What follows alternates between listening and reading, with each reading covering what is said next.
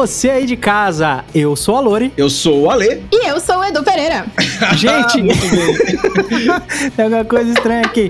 Mas, gente, olha só, vai dar sucesso. Sabe por que, que vai dar sucesso? Sabe me dizer por que, que vai dar sucesso, Edu? Conta pra nós. Vai dar sucesso porque hoje a gente vai falar sobre sucesso do cliente, o Customer Success. Não é isso aí, Lori? É isso aí. E a gente tá muito bilíngue hoje. Então, hoje a gente vai falar sobre Customer Success. A gente vai entender um pouquinho sobre algumas das métricas que a gente utiliza nessa área, como que essa área tá se desenvolvendo aqui, empresas de tecnologia e por aí vai. Vai ser muito legal. Eu tô muito ansiosa pra esse papo. Isso aí. Chega desse bate-bola e vamos conhecer os nossos convidados desse episódio. Bora lá? Bora, Bora lá.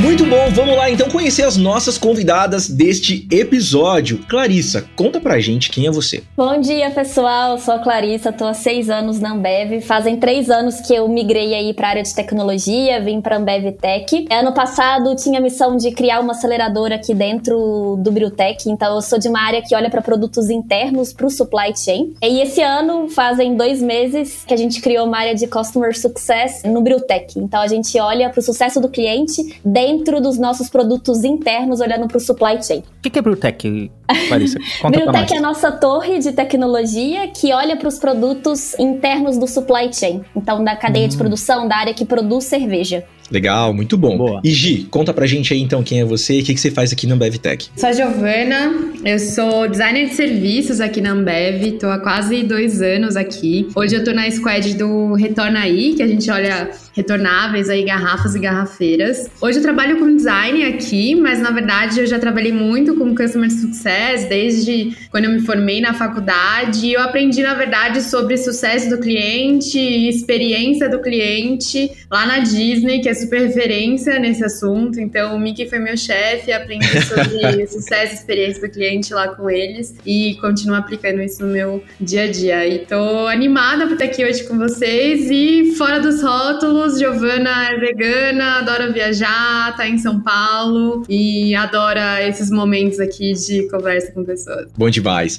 E Emiliana, conta pra gente aí também quem é você. Bom dia, pessoal. Eu sou a Emi, pra quem me conhece aqui de dentro, né? Mas eu sou a Emiliana. Tô na Ambev Tech fazem três anos e meio. Pra um pouquinho da minha carreira, eu comecei como QA. Depois eu fiz uma migração de carreira pra Scrum Master e hoje também atuo um pouquinho com isso aí, mas também tô na parte de gestão de pessoas, né? Então eu tô na parte de coordenação, cuido de um time de desenvolvimento, né? Que faz essas entregas dos nossos softwares pros nossos clientes, né? Hoje eu sou alocada no produto do Track and Trace, né? Que cuida toda da nossa frota. Então ele é toda a parte logística e garantir que a gente vai entregar o produto certo no lugar certo com o menor tempo, né? Então Tamo aí. Bom, show de bola. E pra gente começar, estamos aqui falando então de sucesso do cliente, né? Do Customer Success. O que, que é isso, gente? Explica pra gente aí que negócio que é esse. Quando a gente fala sobre sucesso do cliente, a gente tá falando principalmente a partir do momento que ele, ele fecha ali um contrato de produto ou serviço com você, né? Então ele comprou alguma coisa e a partir desse momento você vai cuidar do sucesso dele com a sua marca, com o seu produto, com o seu serviço, né? Então a partir do momento que ele vira de fato meu cliente, eu vou tomar cuidado para que eu sempre preveja aquilo que ele esteja precisando, né? Então eu meio que eu quero através de dados e pesquisas usar isso como minha bola de cristal para eu estar sempre prevendo o que, que eu posso melhorar na experiência dele. Tá, existe um- uma coisa que a gente sempre acha aqui, né, quando fala disso, desse contato com o cliente. A primeira coisa que já vem na minha cabeça aqui é suporte, pós-venda,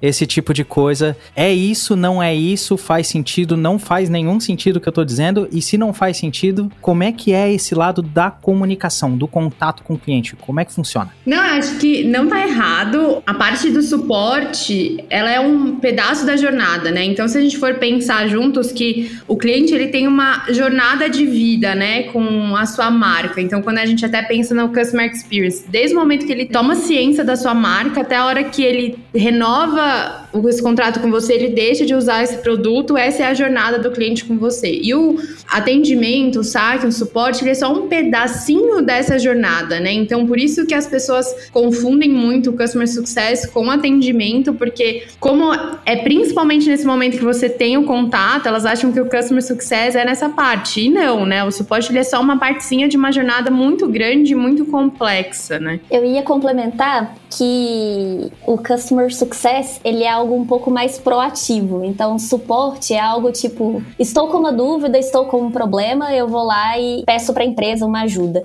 E o customer success é o olhar proativo para o cliente. Então, tipo, beleza, eu tenho esse cliente, o que, que eu posso fazer para ajudá-lo a agregar mais valor nos produtos que ele já tem conosco? Maximizar toda essa cadeia de valor, sabe? Então, ele é mais do que só o suporte, do que o pós-venda. Ele é como eu ajudo o meu cliente a prosperar, sabe? Exato. O success existe para você evitar que o cliente vá até o suporte, sabe? Se você consegue entender aonde você precisa melhorar o seu produto, aonde o seu cliente vai precisar de ajuda, você já vai lá e toma essa iniciativa para que evite que ele vá e ative o seu suporte, né? É legal pensar que na verdade você tem que pensar que a área de suporte ela não deveria existir, entendeu? O seu serviço, seu produto deveriam ser tão perfeitos que você não deveria ter uma área de suporte. Que já tem aquela parte proativa da coisa, né? Já pegando o gancho, eu não vou nem fazer uma nova pergunta, mas assim, uma coisa que eu acho muito interessante disso, e vejam se faz sentido, uma conclusão que eu tava chegando aqui. Olha só, a gente cada vez mais, quando a gente fala de produtos e serviços, esse tipo de coisa, a gente pensa muito na experiência do usuário, né? Existe toda uma área para isso que é UX, né? Que a gente acabou vinculando muito mais com a parte de UI, de User Interface Design, esse tipo de coisa. Por quê? Porque geralmente a camada de apresentação é a visualização de uma tela ou de uma embalagem ou de alguma coisa, a gente acabou linkando a isso. Mas, na verdade, User Experience vai muito além. Faz sentido eu pensar que o Customer Success tem muito a ver também com esse lado de experiência do usuário, de eu entender de um lado de UX mesmo, existem pessoas de UX dentro do time, eu não sei se isso faz sentido essa linha de raciocínio, e muito daquilo que, se, que você falou, até você tinha comentado, né, Gi, sobre a tua experiência na, na Disney lá, que, pô, que é um exemplo muito bacana, e eu fico pensando, pô, é um exemplo bacana porque por causa dessa experiência, né, é um saco, às vezes, imagina, você liga para um lugar que você precisa de entender de um produto, alguma coisa, e aquilo te transfere para outra área, para outra área,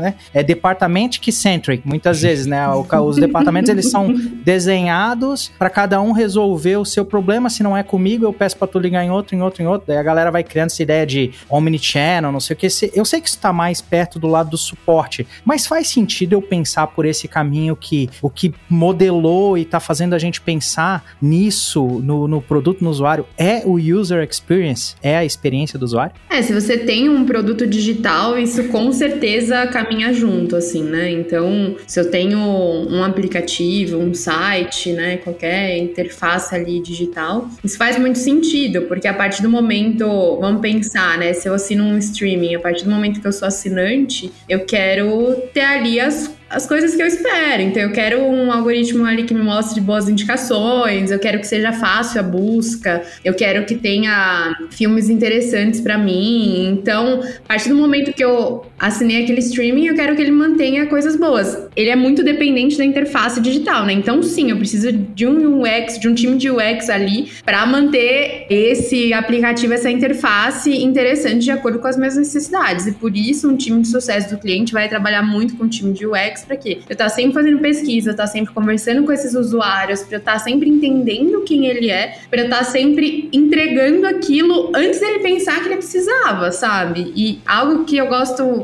muito de falar é: você não é o seu cliente, né? Então você precisa estar sempre pesquisando, entendendo, para já entregar ali o que ele está esperando. Boa. E pensando no dia a dia de vocês, assim, né? O que, que uma, uma pessoa que lida com customer success faz? Pensando no dia a dia, em quais momentos vocês se envolvem nesse, nessa jornada do cliente aí dentro da empresa, em quais etapas, como que é? Posso falar um pouco da minha experiência da minha área, então lembrando que a gente olha para clientes internos aí, mas a gente tenta primeiro ter contato com o cliente para entender, pô, ele tá gostando, não tá gostando dos nossos produtos, além de tipo treinamento, onboarding, então vi que tal unidade tá com uma adoção baixa no produto, o que, que eu posso fazer para ajudá-los, para treinar? Então, primeiro é o contato com o usuário, que é bem importante. O segundo são as métricas. Então, eu acho que as métricas são nossa principal fonte de insumo aí sobre a utilização de produto. Então, podem ser métricas de produto, tipo funil de conversão, podem ser métricas de negócio, mas elas são muito importantes para basear o plano estratégico do CS. Então, é importante que periodicamente o time olhe para essas métricas, entenda os principais gargalos, trace o seu plano estratégico e atue, seja através de treinamento, de conversas, de melhorias no sistema, mas que faça isso de forma cíclica. Então, analisa a métrica, traça o plano estratégico e executa. Melhorou a métrica? Não. Então o que, que eu posso fazer mais? Que isso realmente seja algo cíclico aí, sempre pensando numa melhoria contínua. Então isso é um pouco do que o nosso time vem fazendo hoje. E se envolve em todos os processos, porque vocês fazem essa análise que deve dar insights incríveis sobre toda essa jornada, né? E aí vocês vão lá e dizem lá pro início do processo, ó, precisamos mudar aqui, ou lá no final, precisamos mudar aqui,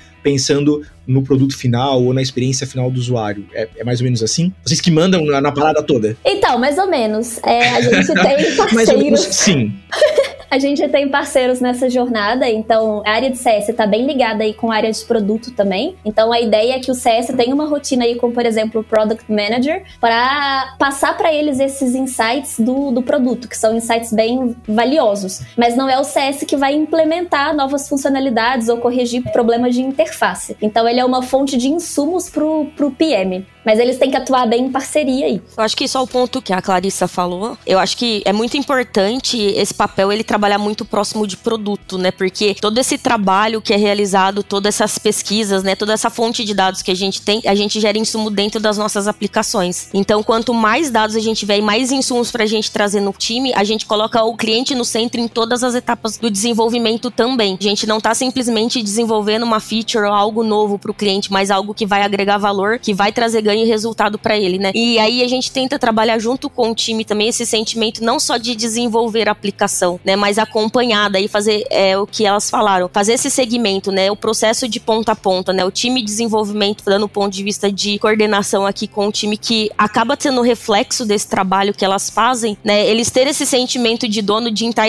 entregando o melhor para os nossos usuários, né? No caso aqui a gente tem muito cliente interno, né, mas quando a gente tá falando de um cliente externo, principalmente, ele é o centro de tudo é o que elas falaram, não pode ser bom para mim, tem que ser bom para ele. Então a gente tem que ir lá colher feedbacks, trazer mais insumos ainda para manter esse PDCA vivo e cada vez mais tá conseguindo crescer junto com ele. Então acho que essa é a minha consideração. Boa demais. E, gente, a gente falou aqui de Customer Success. Tem diferença de Customer Success pro Customer Service? O Customer Service é aquilo que a gente tinha falado do Customer Support, assim, né? E daí vai depender muito do lugar. Tem lugar que vai falar Customer Support, Customer Service, mas que é, na verdade, o atendimento ao cliente, né? Então, uhum. pode ser saque, pode ser telefone, pode ser WhatsApp, rede social, bot, enfim, né? Mas é o contato ali que o cliente precisa ir atrás de você. É até interessante, pegando um pouquinho do que a gente estava falando antes ali, eu começo a pensar muito sobre essa parte do que é entender do nosso cliente, né? Entender da necessidade e usar dados para isso. Eu não acredito que tenha, assim, uma resposta definitiva, né? Porque o ser humano não funciona que nem uma máquina, né? Que você faz um, dependendo do código, né? Você imputa uma coisa e espera uma saída, né? Ali já pré-especificada, mas a gente tem muita nuance e gostos diferentes, experiências que evoluem, que mudam e que tal, e a gente tem que tentar cada vez mais se aproximar disso no que, no que faz sentido, no que, que realmente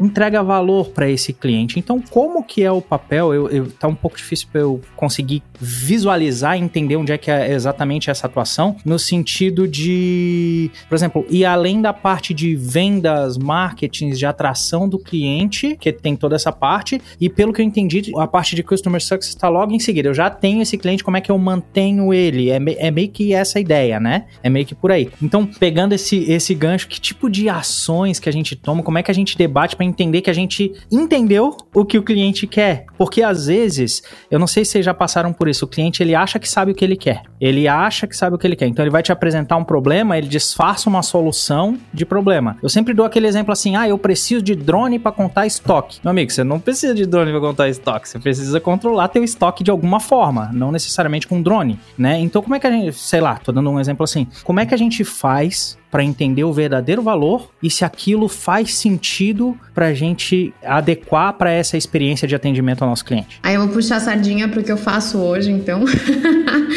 que para você saber o que seu cliente está precisando, você precisa de um designer ali para fazer a pesquisa certa, né? Então, realmente você tem que tomar cuidado com aquilo que você pergunta, né? Se você perguntar o que ele quer, ele vai te falar um milhão de coisas, né? Mas a ideia é você sempre chegar com as perguntas certas para entender o que ele está precisando e daí depois você desenhar uma solução em cima disso, né? Então, por isso que é muito importante que a gente tenha uma imersão sobre quem é o seu cliente, assim, sabe? Você precisa saber muito sobre quem ele é, o que, que ele valoriza na vida, o que, que ele busca, quais são as dificuldades dele, por que, que ele tá com você, por que, que ele assinou esse serviço, por que ele comprou esse produto. Você precisa estar tá ali imerso, você precisa entender muito sobre ele, assim, sabe? Você precisa ter uma ficha completa dele, porque só com isso você consegue entregar o real valor assim para ele. E daí você tem que ter um conjunto de várias áreas, na verdade, assim, né? Então você pode ter um designer que faz esse serviço para você de ir atrás e pesquisar, entender, mas você também precisa trabalhar em conjunto com o time de marketing, com o time de vendas, com o time de produto, que nem as meninas falaram também. Então é o conjunto de todo mundo tentando entender ao máximo esse cliente, porque eu não vou conseguir nunca ser essa pessoa, né? Então eu vou tentar entender ao máximo possível, assim. A ideia é sempre você estar tá mais imerso possível naquele usuário. Boa.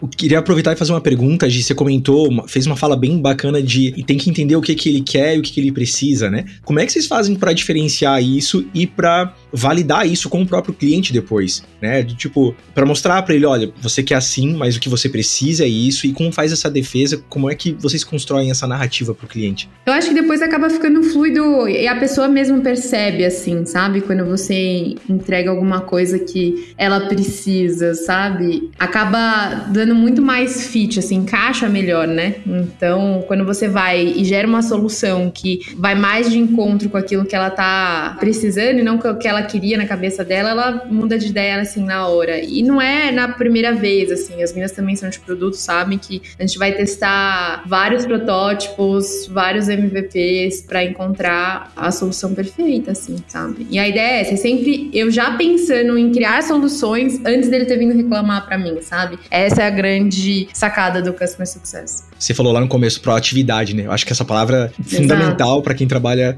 com Customer Success. Tem até ferramenta, né, para isso. Tipo, se pensar o lado de design UX, essas coisas, também faz muito teste AB, né? Você faz pequenos experimentos para ver se a pessoa vai escolher mais isso ou mais aquilo e vai vai testando, né? É, passo de formiga, né? De formiguinha, vai construindo junto. Acho que toda a metodologia ágil meio que se baseia nisso, né?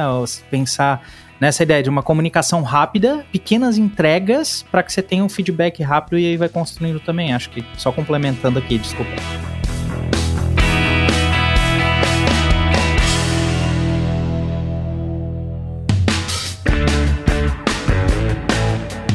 E e Clarissa, assim, pensando para o cliente interno, né? Como que vocês conseguem fazer essa conexão de entender o que eles realmente precisam e o que eles realmente querem? Existe alguma diferença? Como que vocês fazem isso? Quer puxar aí, Amy? É que eu falei, por eu não executar o papel, eu tenho muito ponto de vista de processo, né? Então, no, o nosso processo funciona assim, com base no que vem de insumo do, desse papel, né? Então, eu complemento mais no desenvolver da solução do que propriamente dito na descoberta, vamos assim dizer. Mas acho que o raciocínio é bem parecido com o da Gi, tipo, de entender bem o cliente, entender bem o produto também que você está atuando, entender a rotina que o usuário está inserido, e aí tem muito essa parte de processo também, tipo, beleza, o processo que ele está inserido deveria ser melhorado, não deveria ser melhorado, às vezes não é só o produto que vai resolver. Então, acho que essa imersão é muito importante. A gente tem uma facilidade que, como os clientes são internos, é muito mais fácil acompanhar a jornada, é muito mais fácil conversar com esse cliente, porque afinal ele é um funcionário Ambev também, né? Então, acho que essa é a principal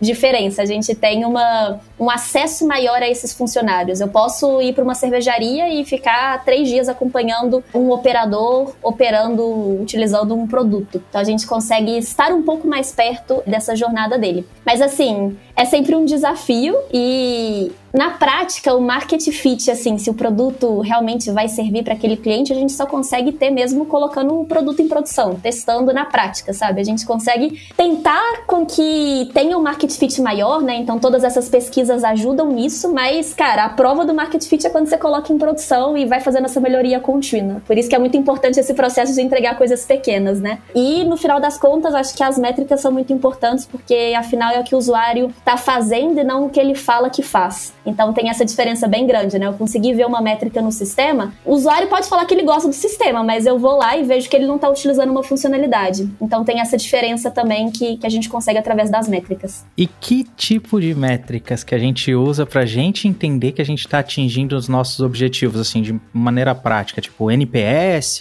O que mais? O que, que existe nesse sentido? Faz sentido o NPS aqui também? Sim, o NPS é uma das métricas. E aí são várias métricas também, depende de contexto. Mas um pouco do que a gente olha é o funil de conversão, então você consegue, tipo, entender, ah, qual que é o meu potencial de usuário? Desse potencial de usuário, quais são os meus usuários que eu consegui adquirir? Então, que tiveram o primeiro contato com o meu sistema. Desses, quais eu consegui ativar? Então, eles estão provando o valor do meu negócio. Desses, qual que eu tô retendo? Então, ele tá usando minha proposta de valor no passar do tempo. Desses que eu tô retendo, quantos que estão indicando outros membros? Então, tá recomendando o meu produto para outras pessoas. Quanto que eu tô tendo de, de churn, né? Então, desse meu funil de conversão, quantas pessoas que estão saindo e deixando de usar o meu produto. Então, acho que essas são uma das principais métricas aí de CS, pensando mais em produto. Tem algumas também de negócio, e aí depende do produto especificamente, né? Então, depende da realidade de cada produto, mas pode ter um indicador-chave ali para você acompanhar se o cliente está gostando ou não do, do, seu produto. Mas acho que as principais, pensando em produtos, são essas. Não sei se as meninas têm algo a complementar. Boa, não, perfeito, Clarissa. Mas eu queria comentar com um ponto, até linkando com a questão anterior que a gente teve sobre clientes internos, que algumas dessas métricas acabam não sendo tão válidas para a gente, porque, por exemplo, a gente não vai ter churn, né? Porque se eu tenho um usuário interno, então eu tenho um promotor de supermercado, eu tenho um RN, né, que é o representante de negócio, enfim, ele não vai deixar de usar o meu produto aqui porque ele é meu funcionário, ele vai continuar usando. Ele não tem opção. Isso. Ele não tem opção. Então, quando a gente fala de churn, adoção, retenção, são métricas que, infelizmente, pra gente não são válidas porque ele é obrigado a estar com a gente e daí isso se torna um desafio muito grande pra gente aqui como Ambev Tech de como avaliar se ele tá satisfeito com isso, porque ele não tem outro caminho, entendeu? Ele tá usando e é isso, né? Então, quando a gente pensa em NPS tudo que a gente já tá validando com ele, mas como saber que, tipo, tá ok, sabe? Porque ele não pode indicar para alguém, ele não pode indicar aqui pro amigo, primo, irmão, entendeu? São todos clientes internos, então a gente tem um mega desafio desafio de métrica hoje dentro da companhia. E como profissional, a gente quer entregar algo que tenha valor, que seja bom, né? E não, e não que a pessoa use só porque ela precisa, porque Exato. ela é obrigada, né? E você tem que pensar que a maioria desses produtos nossos são para o time de campo, que é uma, uma rotina muito diferente da nossa, uma rotina muito mais cansativa, muito mais exaustiva, assim. Então, a ideia era sempre que a gente entregue algo que facilite a vida dele lá, né?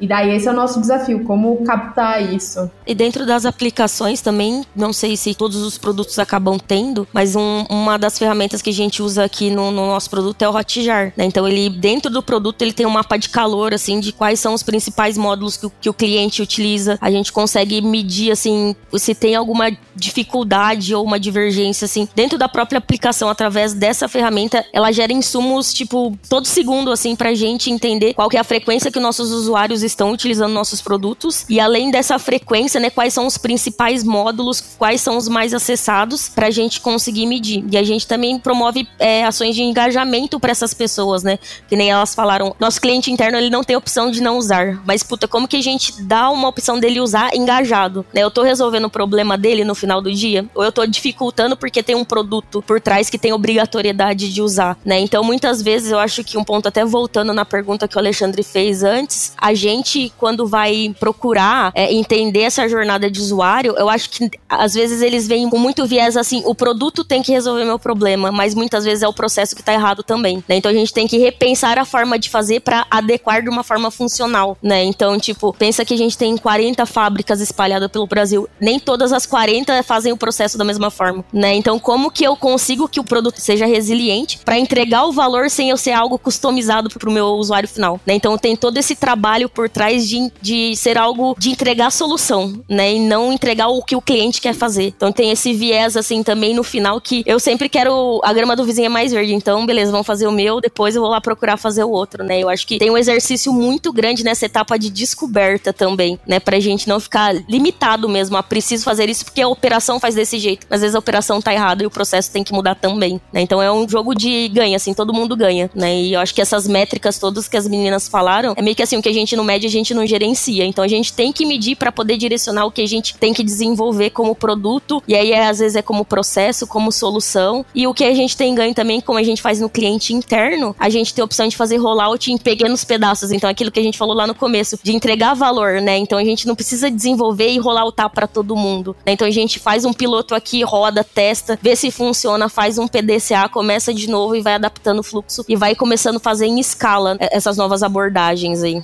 É interessante o quanto a gente sempre pensa, né, assim, e tá perfeitamente correto, acho que a gente pensar muito nesse negócio de como a gente escala algo, como a gente não atende a necessidade às vezes de uma pessoa só, mas sim de um grupo maior. Faz muito sentido para um produto sobreviver, esse tipo de coisa. Mas ao mesmo tempo tem um lado muito complicado que a gente está indo para uma era cada vez mais de personalização, principalmente pensando lá na ponta, lá no consumidor, né? Pô, o cara adoraria ter uma cerveja talvez com o nome dele, né, escrito esse tipo de coisa. A gente tem hoje a impressão 3D que faz tu imprimir teus próprios negocinhos para resolver coisas dentro de casa ou às vezes numa indústria e tal. Então a gente caminha muito para esse lado onde as pessoas estão criando esse senso de empoderamento sobre os produtos no sentido do individualismo, né? Eu posso ter o que eu quero. Se eu não tiver o que eu quero aqui, eu vou procurar em outro lugar que me forneça algo dentro daquilo que eu busco. E aí vem a, a minha pergunta: vocês chegam a sentir o reflexo disso no Customer Success e como entender que isso não é apenas uma pessoa. Eu vou chamar aqui, desculpa se o termo não.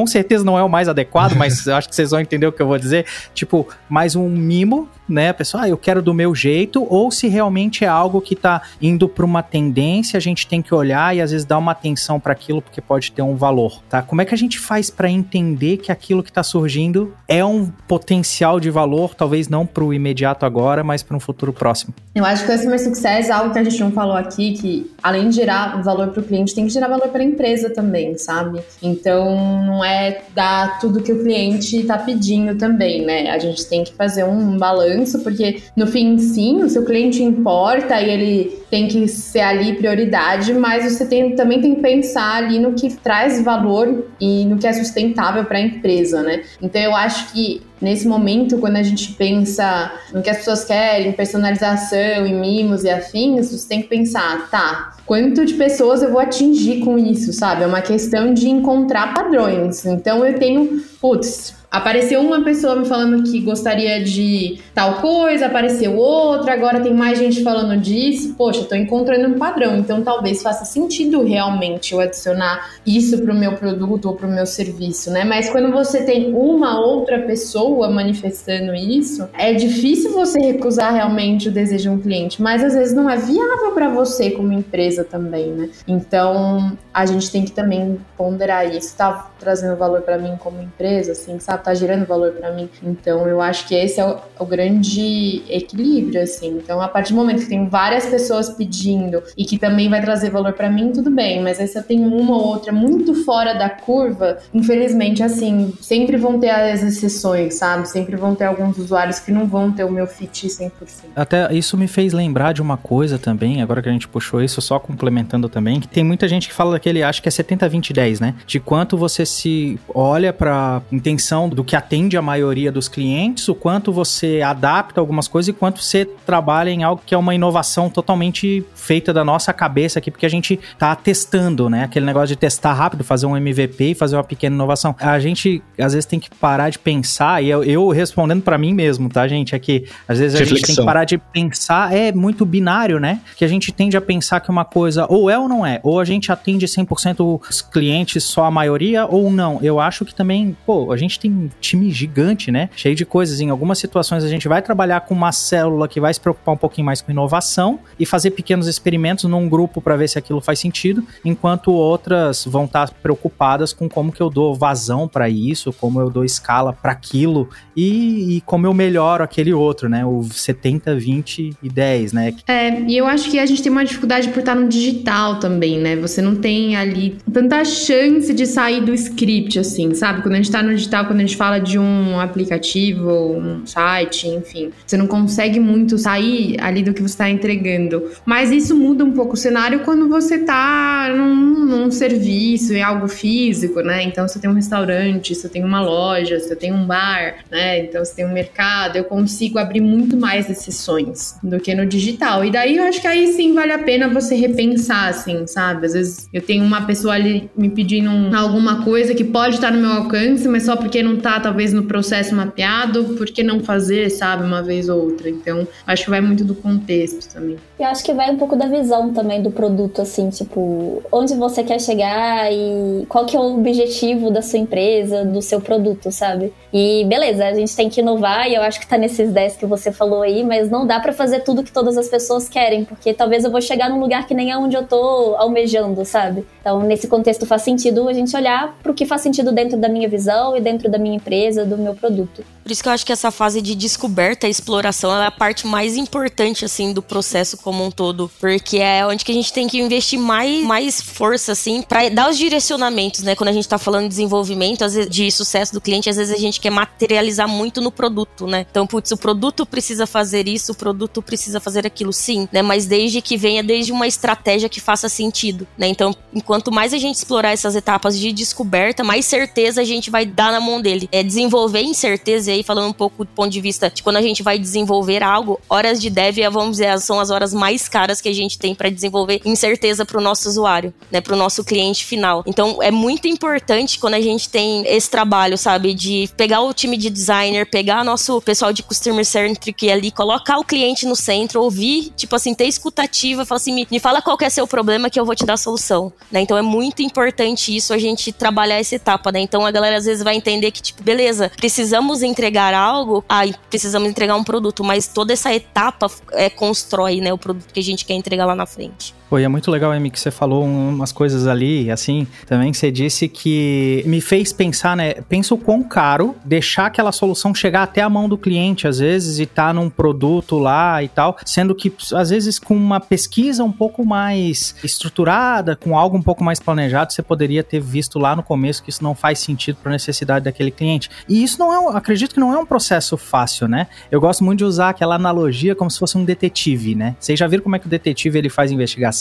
Ele pega uma pequena pista que teoricamente talvez nem faz sentido, mas ele olha para ela, ele coloca ela no quadro. Aí ele coloca outra pista, outra pista, outra pista e coisas que ele tem certeza relevante vai preenchendo aquele quadro, aquela parede e tal. E depois ele pega aquele fiozinho vermelho e ele vai linkando, ah, isso com isso, isso com aquilo, e ele começa a entender o que faz sentido para chegar mais próximo do que, que é. Por isso que eu digo, não é uma ciência exata. A gente tá num mundo de tecnologia, então todo mundo que vê de fora pode pensar que por isso tudo é uma ciência exata, mas não, mas tem formas também em métricas técnicas e coisas que vão nos ajudar lá no começo a ter uma iniciativa, uma teoria, um, um, um encaminhamento mais plausível para se chegar em algo mais relevante, né? A Lê tá vendo muito CSI, hein? Sempre.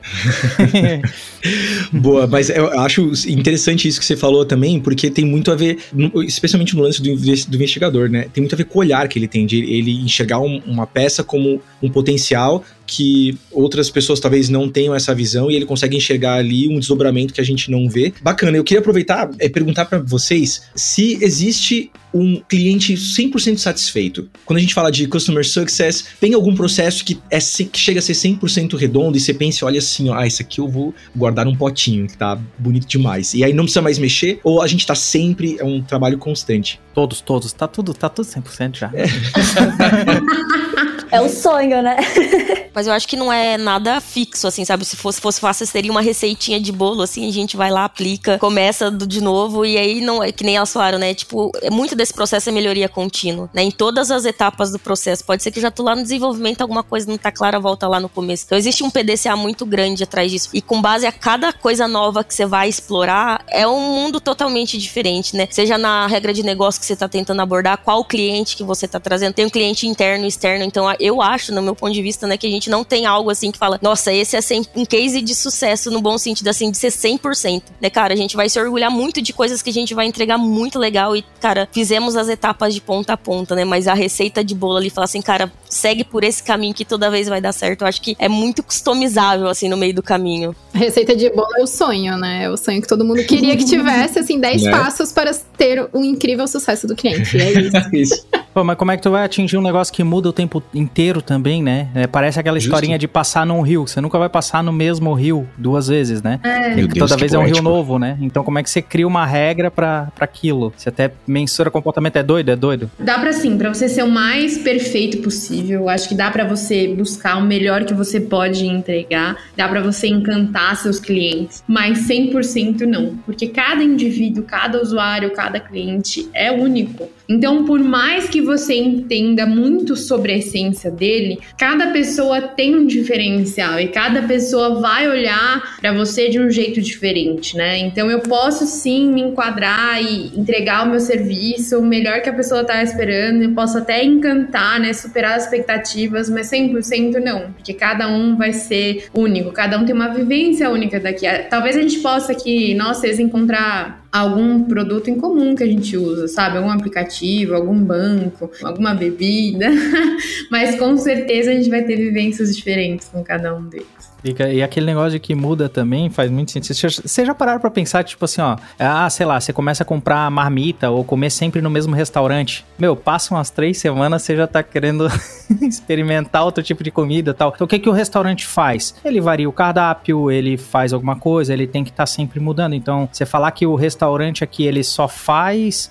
sei lá, é, vende aqui o melhor arroz com feijão e carne do mundo. Por quanto tempo ele vai conseguir fazer isso, né? É, e tudo tá mudando ao nosso redor também, né? Então é natural que as demandas sejam diferentes, os processos precisem mudar e a gente precisa estar sempre atualizando, né? É verdade. Boa, e a gente tá aqui falando então, né, de customer success e como é, isso tem ganhado uma atenção cada vez maior hoje em dia. Eu queria que vocês contassem para quem tá ouvindo a gente, então, como é que foi que começou esse tema, como esse tema começou a ter mais atenção e para onde que vocês enxergam ele caminhando a partir de agora? Qual é o futuro do Customer Success? Antigamente a gente tinha um modelo muito de venda de software, né? Então, as empresas elas vendiam o seu software, os clientes eles tinham que comprar e além disso, eles tinham um gasto com hardware muito grande também. E aí o custo de aquisição para os clientes era algo bem alto, assim, tipo, você ia comprar um software, você gastava de uma tacada só um dinheiro muito grande porque você pagava de uma vez só. E aí com isso estima-se que assim, 80% do dinheiro total, né, que você gastaria com o seu fornecedor seria nessa vez única. Então nessa única vez você já pagaria 80% do que você pagaria durante toda a sua jornada com aquele fornecedor. E aí por causa disso, o sucesso do cliente não era tão importante, né? Porque pensa uma empresa que está te vendendo um serviço. O máximo de valor que você vai agregar para ela é durante a venda. O pós não, não faz muito mais sentido para ela, não vai gerar muita receita. E aí teve uma mudança quando as empresas começaram a passar para o SaaS, né, que é o Software as a Service. Então elas pararam de vender o software e passaram a alugar o software, que foi quando chegou também esse modelo por assinatura. E esse modelo por assinatura é muito importante a retenção dos usuários, porque todo mês o usuário, por mais que, que esteja no débito automático lá do cartão, ele tem a opção de desistir do seu serviço, né? Ele não precisa mais continuar a ser seu cliente. Então ele tem que ativamente decidir se ele quer continuar sendo seu cliente, se você está prestando um bom serviço ou não. E da mesma forma que esses grandes softwares, né, para empresa, esses softwares B2B, é, as empresas elas investem menos, né? Elas é, hoje não tem aqueles data centers gigantescos que tem que colocar hardware, comprou o software. Então o custo de migração para uma outra solução é menor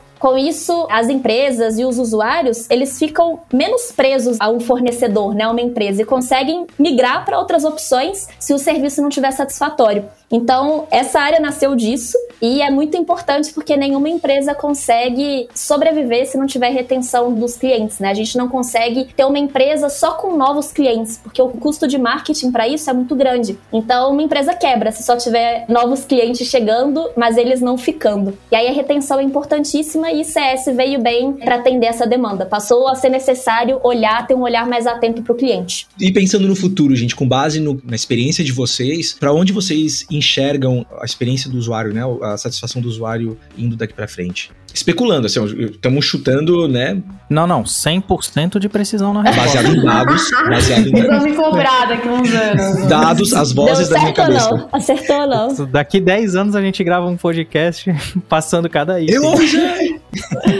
Mas eu acho que as empresas que não estiverem olhando para os clientes delas não vão sobreviver, assim. Eu tenho isso muito claro. Eu acho que a gente está numa era que ninguém quer ser mal atendido. Ninguém quer estar pagando por uma coisa que não, não tá dando certo, sabe? Ainda mais que eu tô no mercado que eu tenho muita opção. Então, assim, contratei o seu serviço, comprei o seu produto e você não tá atendendo a minha expectativa, eu tenho muitos outros que podem fazer isso, entendeu? Então, as empresas que não estiverem olhando para seus clientes, para os seus usuários, não vão sobreviver. E quando a gente fala de, então, uma visão de empresa, assim, de clientes e tal, mas quando a gente pensa internamente, eu acho que a área de customer success ela vai expandir, assim, a ideia é que a gente tem uma cultura mesmo, assim, sabe? Que a gente não tenha um departamento que veja isso, porque é insustentável. Você não pode ter uma área só que esteja olhando isso. Você precisa ser customer centric, você precisa que esteja todo mundo sabendo de cor quem é o seu cliente, entendeu? Então, no nosso caso, eu preciso saber quem é meu motorista, quem é meu representante de negócio, quem é meu PDV, quem é o meu consumidor da cerveja, entendeu? Eu preciso saber de cor. Todo mundo aqui, independente da área, do cargo, a gente precisa saber disso. Porque, assim, no fim do dia, por que, que a gente tem que estar tá, tá trabalhando? A gente precisa desenhar alguma coisa para pessoas. Então a gente precisa desenhar algo que faça sentido. Então eu acho que a gente está andando para esse caminho. Olha que interessante, né? A gente sempre que fala sobre, vai em palestras ou tal, que o pessoal fala sobre inovação, produto e tal, sempre tá na, na boca das pessoas aquela coisa assim: ah, antigamente a gente alugava filme, depois veio uma grande empresa de streaming e revolucionou isso. E a gente sempre usa o exemplo da grande empresa de streaming como um caso de sucesso, tal. Só que a própria grande empresa de streaming às vezes não tá olhando e agora em 2022 perdeu um monte de usuário e acha que é por um motivo ou por outro, mas não vê às vezes que é por causa de concorrência, por causa de vários outros fatores e não tá prestando realmente atenção no usuário. Ninguém é inquebrável, né? E exatamente ter a noção disso é o que nos faz se reinventar e prestar atenção naquilo que o nosso usuário quer, né? É a lei da oferta e procura, né? E às vezes parece óbvio a gente reforçar isso, mas não é. E aqui dentro mesmo a gente vê que não é, sabe? A gente ainda tá num nível de maturidade muito baixa com relação a isso, de entender quem é o nosso cliente e que a gente precisa ser customer centric, né?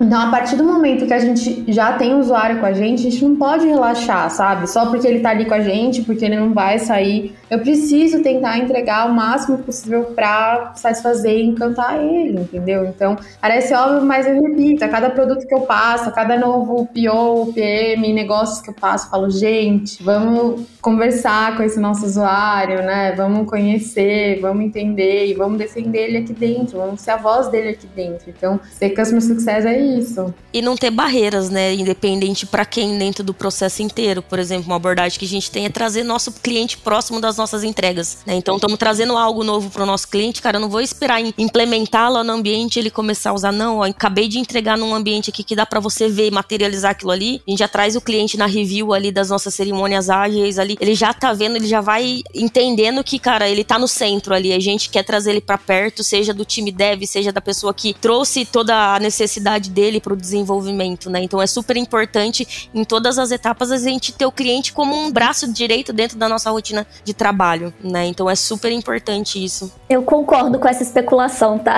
Acho que esse lance cultural é muito importante porque no final das contas somos uma companhia única, né? E se você tem um mau atendimento, por exemplo, você precisa resolver algo com a Vivo, você liga para falar com alguém e te tratam mal, não resolvem o seu problema, você vai falar que a Vivo é ruim. Você não vai falar que a área de CS ou a área de suporte está sendo ruim, né? Seu relacionamento com aquela empresa foi ruim. Então, pra gente ser voltado ao pensamento do usuário, não basta um departamento, sabe? Pode ser um ponto de partida, pode ser um começo, mas é uma mudança de mentalidade mesmo, onde todos têm que estar interessados em encantar o cliente. Para finalizar, pessoal, assim, queria saber se vocês têm algum tipo de material para indicar aí pro pessoal para ler mais sobre, entender e conhecer mais sobre esse mundo aí do Customer Success, seja livros, seja sites, blogs, podcasts e por aí vai. Eu queria recomendar dois livros um chama Outside In, o poder de colocar os clientes no centro dos seus negócios. É um livro em inglês, infelizmente não tem traduzido,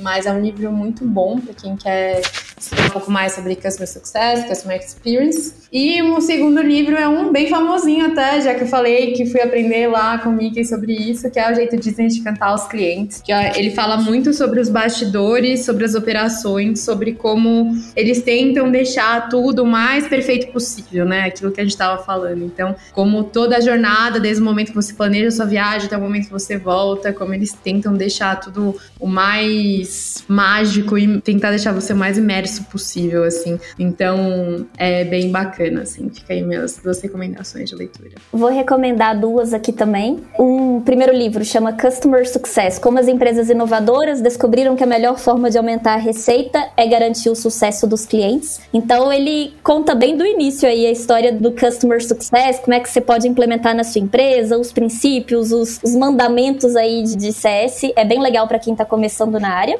E aí, na mesma linha aí da, G, da Disney, tem um que chama Satisfação Garantida, que conta a história da Zappos, que é uma empresa de sapato, mas bem famosa aí nessa área de, de Customer Success. Então é uma boa leitura também. Mas até para me preparar um pouco para vir aqui, eu ouvi um podcast bem legal que chama Customer Success Lab. Bem legal ali. Ele tem podcasts curtos ali sobre algumas boas abordagens que tem para essa, essa nova forma de pensar, né? Vamos assim dizer. Né? Então, até para quem não conhece muito, às vezes não tá tão no dia a dia do processo, é bem legal para você ter um overview assim e ter um pouco mais de, de conhecimento ali sobre isso. Eu acho que eu achei bem legal. Muito bem, pessoal, obrigadão demais pelas respostas de vocês nesse papo incrível, mas agora chegou a hora do nosso quadro Deploy na Sexta. Tudo aquilo que você não precisa saber sobre as nossas convidadas, mas a gente vai perguntar mesmo assim. Editor, pode soltar a vinheta.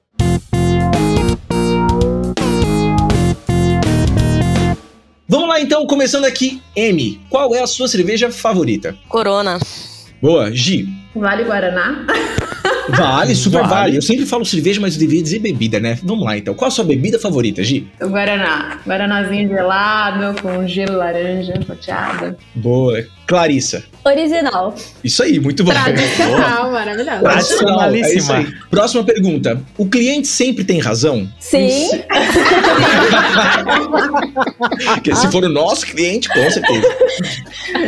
Boa. Ele vai ouvir, ele vai ouvir esse podcast? É, e ele vai cobrar isso depois. Depende. Se for eu pedindo, sim. Se for o meu cliente, nem sempre. Aí a gente pensa, né? Boa. Se eu pudesse, eu deletaria. Clarissa. Cara, falando de CS, aproveitando a deixa, eu deletaria aqueles. Digite 9 se você quer falar com tal, digite 8. Eu só quero falar com a pessoa, sabe? Não quero ficar digitando a pessoa no telefone. E esperando a ligação imensa, aquela gravação absurdamente quero grande. Quero ser atendida, alguém falar alô, sabe? Hum, por favor. Você se torna especialista em como evitar o robô, né? Depois é, exato, exato. Trocando ideia, galera, é só apertar tal, tal, tal que tu evita o robô. Isso aí. Gi, se eu pudesse, eu deletaria. O online no WhatsApp. Não quero que ninguém saiba que eu tô online. Ah, só no segredo, muito bom. M, o que você deletaria? Ah, eu vou pelo lado da comida, então eu deletaria o fígado do, dos pratos da, de casa, porque é algo que eu não compactuo, não gosto, não, não me atrai. Muito bom. Vou te falar que já teve respostas aqui, tipo assim, ah, açaí. Como assim, gente? É, como assim? Não, eu tô de cara com o fígado, Até hoje. porque eu amo um bifinho de fígado. Nossa, Nossa, É, eu eu- também, mas beleza, né? A gente não viu. Vai ter muitos haters depois dessa resposta. Bom, e a última então, pior que deploy na sexta, só mesmo. Clarissa, Reunião antes das nove. Aí, ó. faz sentido, Tá eu assino embaixo dessa. É. Mais um membro para esse clube. Gi, Pagar caro pra viajar. Nossa, os preços das passagens são muito caros. é verdade. M. Feriado no final de semana. Ai, sim! Boa. Cara, Nossa, de maio aí. foi na mosca. Vacalhou, né? Por exemplo, super recente, né? Legal. Meninas, brigadão demais pela participação de vocês, por todos os insights que vocês deram aqui, foi um papo super incrível. E você que tá ouvindo a gente, quer saber mais sobre a Ambev Tech, como é que a gente faz, Lori e Ale? Mas é só entrar no nosso site ambevtech.com.br. Lá você vai saber tudo sobre a gente, as nossas vagas, o que a gente tá lançando aí de novo. Nas nossas redes sociais também, arroba ambevtech. Então, assim, Instagram, LinkedIn, Spotify, todas as outras redes sociais possíveis, a gente tá lá. E a gente tá sempre divulgando as novidades por lá, viu? Se o Orkut voltar, nós vamos A falar. gente, gente vai estar tá lá, lá também. Muito bom. E falando de Spotify, segue a gente aqui no seu player preferido, seja o Spotify, Apple Podcasts, Google Podcasts, tanto faz. Acompanha aqui nosso programa que a gente tem muito conteúdo legal pra você e já compartilha com todo mundo que você conhece também. É isso aí, pessoal. A gente se vê no próximo episódio. Até a próxima. Só uma coisa antes de a gente encerrar aqui, ó. M, pra ficar uma dica pra ti de coisa deliciosa também, hein? A Nissin lançou aí o miojo doce hein? de chocolate de beijinho, hein? Fica a dica, fica a quem dica. goste. Há quem... Não sou eu, mas há quem goste. Eu faço. valeu, sempre né? cita esse Exato. negócio, assim, ó, sempre. Muito bom. Valeu, gente. Valeu, gente. Um abração. Tchau, tchau. Tchau.